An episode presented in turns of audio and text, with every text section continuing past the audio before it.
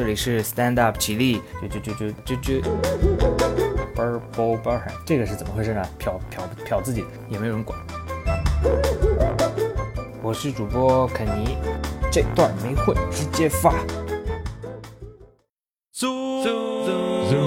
Here he comes, that mighty mouse, coming to vanquish the foe with a mighty blow. So don't be afraid anymore, cause things won't be like they've been before.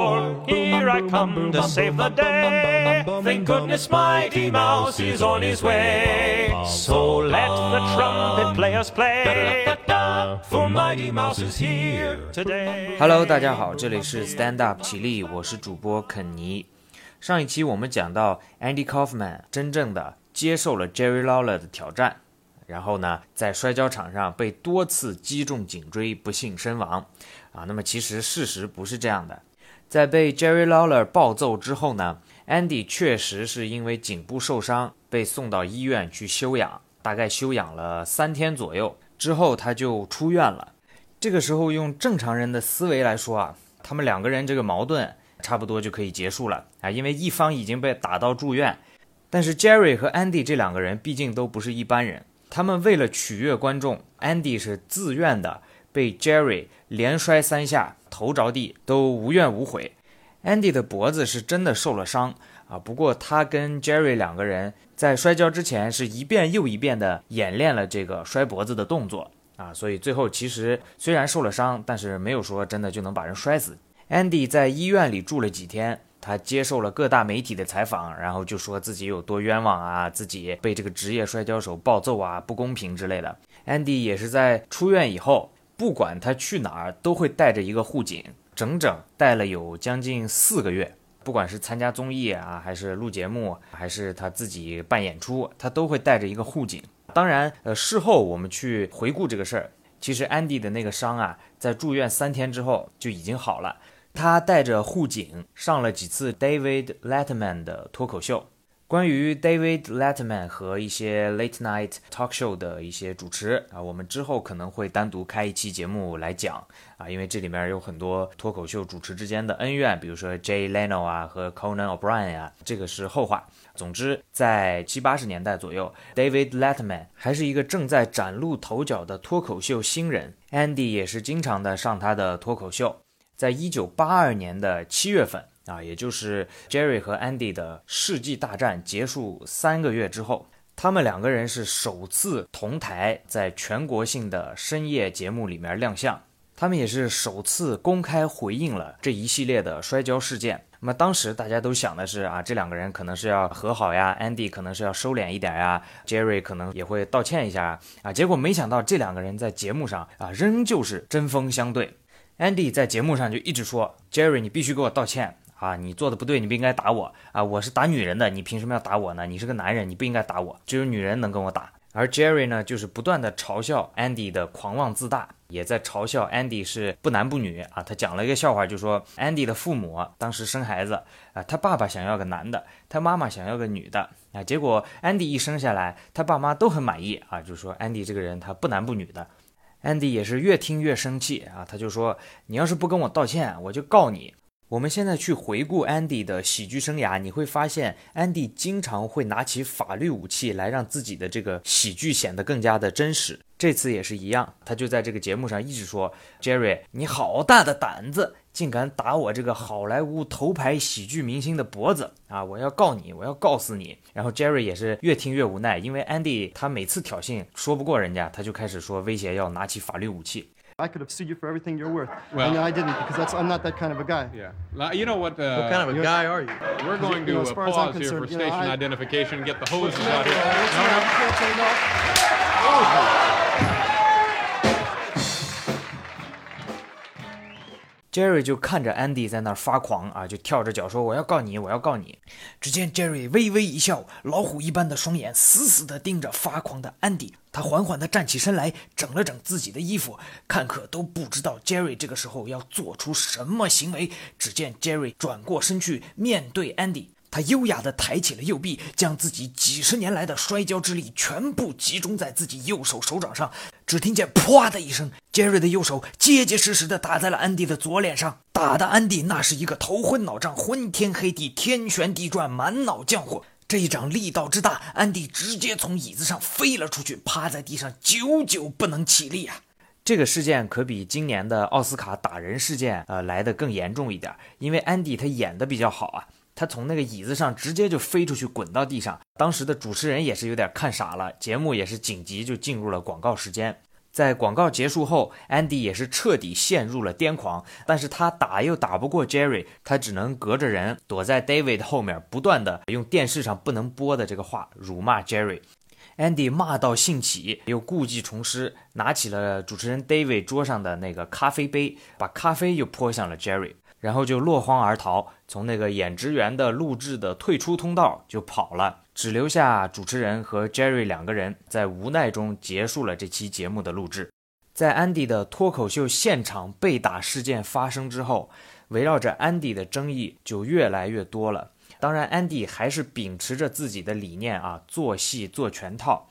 安迪在被 Jerry 扇翻到地上之后，为了让这个矛盾更加的真实，他在事后又拿起了他的法律武器，他是告了这个 NBC 电视台。也就是 David Letterman 脱口秀播出的这个电视台，他要索赔两亿美元啊，就是直接把 NBC 电视台收归自己的名下啊。他准备之后就把 NBC 电视台改造成一个专门放摔跤的电视台。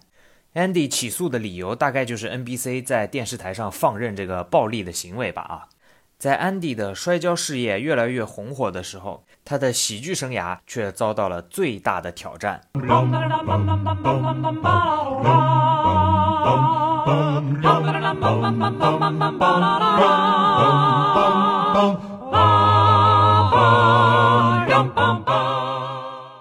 在一九八二年底，也就是安迪跟 Jerry 摔跤的这些事情又过去了大概半年左右。在安迪成名的重要推手 Saturday Night Live 上，节目的制片人当众宣布说：“And in my opinion, Andy Kaufman is not funny anymore. And I believe you, the audience here, agree with me.” 啊，Andy 这个人现在已经不搞笑了啊！我们不希望他重返我们周六夜现场这个节目上，所以我们要举行一个史无前例的喜剧投票。在之后的节目里面啊，我们会开放两条电话专线。一条是你希望 Andy 永远不出现在周六夜现场上，另一条是你希望 Andy 之后还能出现在周六夜现场上。我们将根据最终的投票数目决定 Andy 的去留。这个事情呢，事后根据 Andy 的一些亲友还有经纪人的回忆，是 Andy 和 Saturday Night Live 制片人之间协商之后出的这么一个节目效果。我们之前也说过。Andy 是周六夜现场第一季第一集就上去表演过的这个喜剧演员，所以说他跟这个节目的绑定和渊源其实还是比较深的。Andy 当时愿意做这样一段电话公投啊，就跟我们现在这个偶像练习生的选秀一样啊，只不过选的是这个喜剧明星，他心里应该是知道自己会被投下去的。因为他当时出的那些事儿啊，包括打女人啊、歧视女人呀、歧视南方的这个美国居民啊，还有就是在电视现场跟人打人骂人啊，啊，已经遭到了所有观众的极大的厌烦啊。他自己是知道自己会被投下去的，但是他跟这个制片人商量说啊，即使之后投下去了呢，我还是会回来继续做一些喜剧的演出。在 Saturday Night Live 那一期的投票现场。当时的 cast 都在极力的暗示观众说：“啊，你一定要投 Andy 留下来。”比如说黑人喜剧演员 Eddie Murphy，他就说：“Andy 私下里是我的好朋友，如果你敢不投他的话，我就要揍你了。”另外一位演员叫做 Mary Gross，他在读留下 Andy 的那一条电话的时候，啊，他就读得很慢很清晰。他在读踢走 Andy 的那个电话的时候，就读得特别快，让人听不懂。投票结果一公布，果然不出所料。Andy 不能再在 Saturday Night Live 上出现了，但是呢，节目的制片人他没有按照跟 Andy 之前的约定啊，因为之前他们俩人私下商量好，Andy 还是能上的嘛，就是连 Andy 都不知道为什么，在这件事情之后，Andy 就再也没有以真人形式出现在周六夜现场这个节目上了。这件事情对 Andy 的个人还有他的演艺事业确实造成了比较大的影响，因为在八二年底这个投票发生之后。Andy 上的这些脱口秀节目啊，包括其他的 sketch 综艺节目啊，它的数量基本上对比之前就减少了百分之七十到八十。他就把他的心思只能全部又扑到这个摔跤上去了。Andy 于是就在摔跤的领域上继续他和 Jerry 之间的矛盾。我们之前说过，Jerry 是孟菲斯本地的摔跤联盟的一个负责人嘛，啊，管理人。这个摔跤联盟也有一个对应的每周的电视节目，啊，就叫 CWA。在安迪生命的最后两年，他在电视上基本上就是在这个 CWA 的每周摔跤比赛里面出现了。其中有一期就是安迪在录制这个 CWA 的节目啊，他就在场边看这个摔跤台上两个选手在打。这个时候，Jerry 突然就从后面冲出来，然后他不知道从哪儿传了一个火球出来啊，就变成大法师了，就火遁好火球之术，就把这个火球射到了安迪的脸上。Andy 也是痛苦的掩面，又被救护车给拉走了。Andy 在后两周的节目里高强度的对这个事儿做出了回应，当然是以非常喜剧的方式。Andy 录了很多录像带，在录像带里面呢，他这个脸基本上就是毁容的一个情况啊，因为被火烧了嘛。他在这些录像带里就说：“我 Andy Kaufman 最近主要的焦点就集中在我的一生之敌 Jerry 上，他最近放火烧了我啊，我肯定要告倒他的。”而且我这个脸啊，现在毁容了。大家都知道我是好莱坞最著名的喜剧明星，我现在这个剧本啊，都接的手都软了。哎，你看现场我就能给你拿出好几摞剧本，好多人找我演电影。不过这不是我发这个录像带的目的啊，我发这个录像带的目的是趁着我还在这个南方驻扎的时候，我来帮我们这个南部的人民提升一下生活水平。I'm going to give you little tips about how you can better your lives and how I can.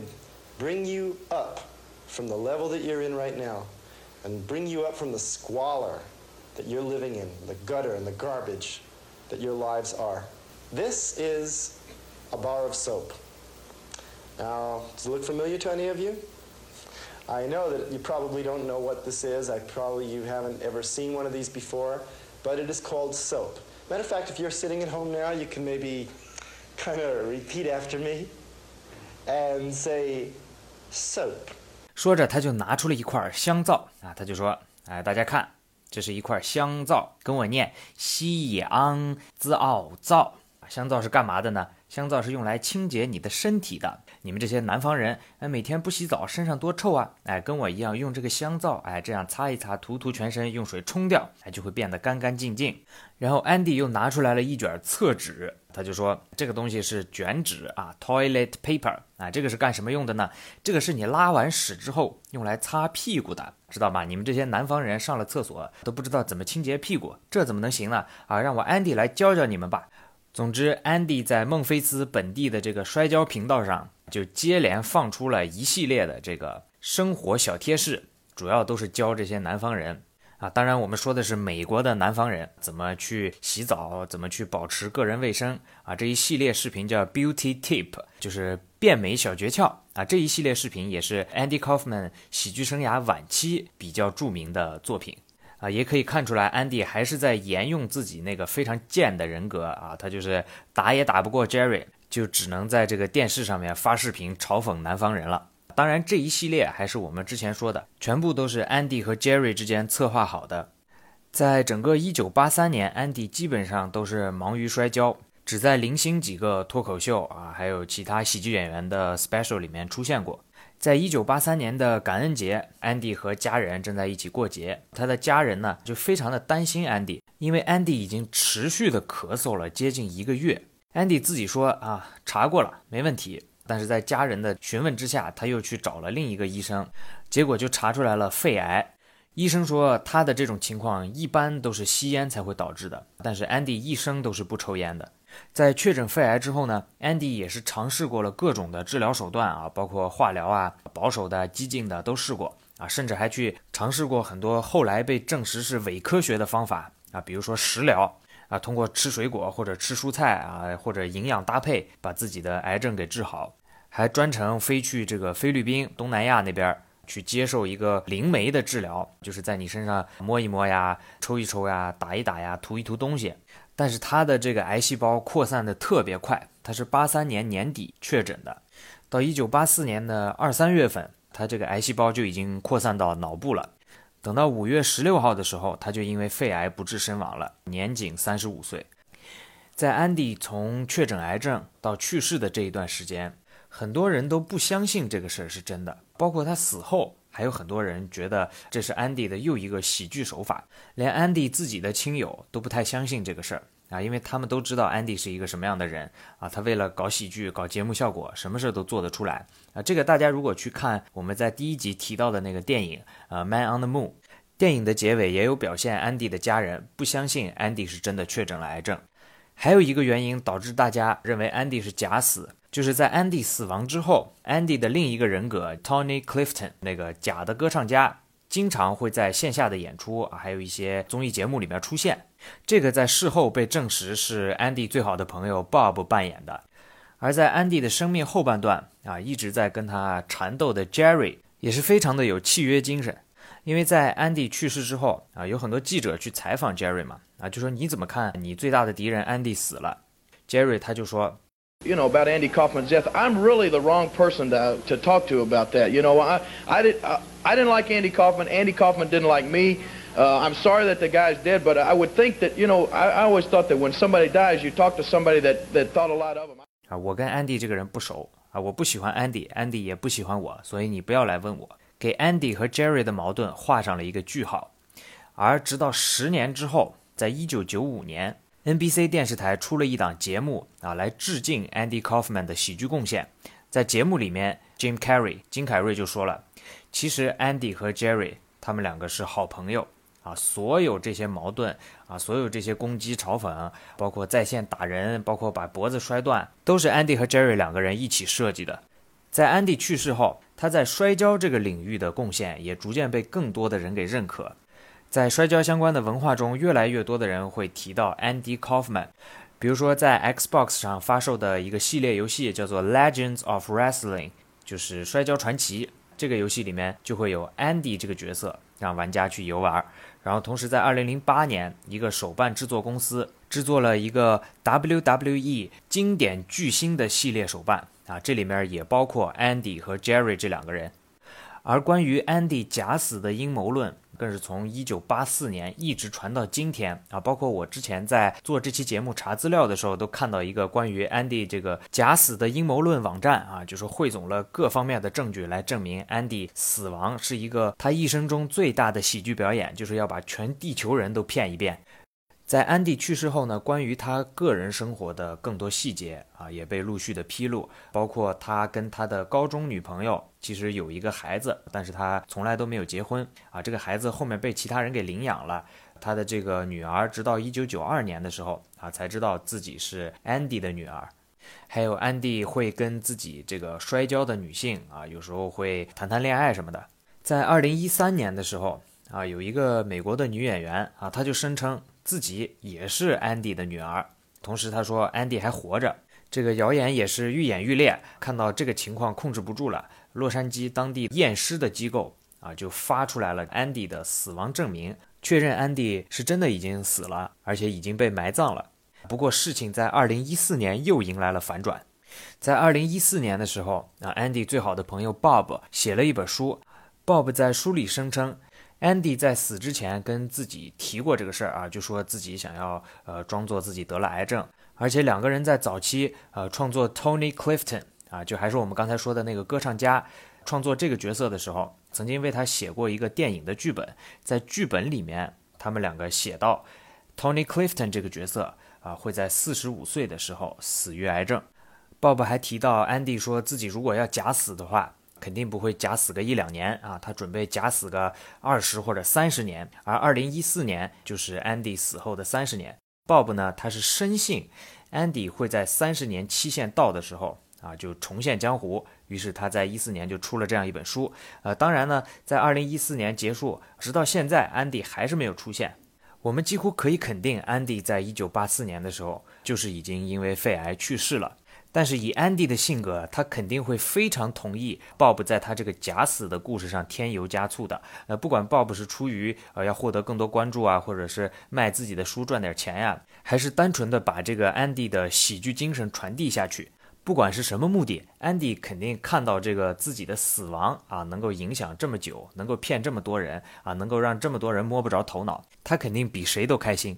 我们现在去回顾 Andy Kaufman 的一生，他的一生就是抽象的一生，就是整活的一生。他的很多喜剧方式在现在都能引起轰动，而且是不分国界的引起轰动。不管是在电视上打人，还是在演出现场假哭啊，还是在上综艺的时候向人乞讨说自己没钱了，或者是创作多重人格无缝切换，把地域歧视和性别歧视，还有打女人作为自己喜剧效果的一部分。这些在接近四十年前非常先锋的喜剧手法，在说唱里面有这样一个概念叫 “your favorite rapper's favorite rapper”，就是你最喜欢的说唱歌手，他最喜欢的说唱歌手是谁啊？就是你偶像的偶像。这个可能是 Metal Face Doom 呀，或者是 Andre Three Thousand 呀。在喜剧界，your favorite comedian's favorite comedian，那个人可能就是 Andy Kaufman。很多评论家和喜剧演员啊，事后去回顾 Andy 的贡献啊，他们会说，Andy 他真的影响了喜剧吗？啊，他可能没有，因为他做的东西没其他人会去做。但是 Andy 对喜剧最大的贡献就是让很多人都意识到了，你真的可以把自己的生活活成一部喜剧，即使一种喜剧形式可能一部分人觉得很垃圾，但是只要你觉得好玩，你就可以试着把它表现出来啊，说不定你就会为喜剧拓宽更多的边界。Andy Kaufman 去世之后啊，在影视音乐上的影响都有很多，包括1992年的时候，R.E.M. 乐队就创作了一首致敬 Andy Kaufman 的歌曲啊，叫做《Man on the Moon》，呃，也是月亮上的男人。甚至在2010年的时候，一个俄罗斯的摇滚乐队也基于 Andy Kaufman 创作了一首歌。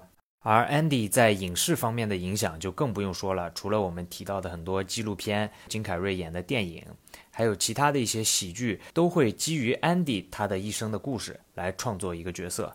如果 Andy 在一九八四年的时候没有去世，啊，他如果能活到现在的这个互联网时代，啊，我们根本就无法想象他还能整出来什么新鲜的玩意儿啊！现在有社交网络直播啊，现在全球的信息都是互联的，现在还有很多新的技术，比如说 Web 三啊、AR 啊、VR 啊，啊，还有各种游戏啊。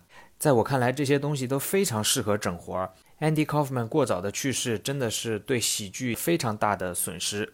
不过，不管大家的喜剧品味、喜剧观念如何变化，啊，Andy Kaufman 总会在喜剧史上占有一席之地。I hope to see you again soon, and I love you and thank you very much. Now, till we meet again.